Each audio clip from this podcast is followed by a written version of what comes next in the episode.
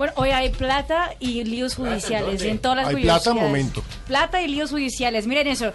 El delantero alemán Marco Royce eh, tuvo que pagar una multa de 540 mil euros Upa. por haber conducido sin licencia en seis ocasiones desde septiembre de 2011 hasta marzo de este año.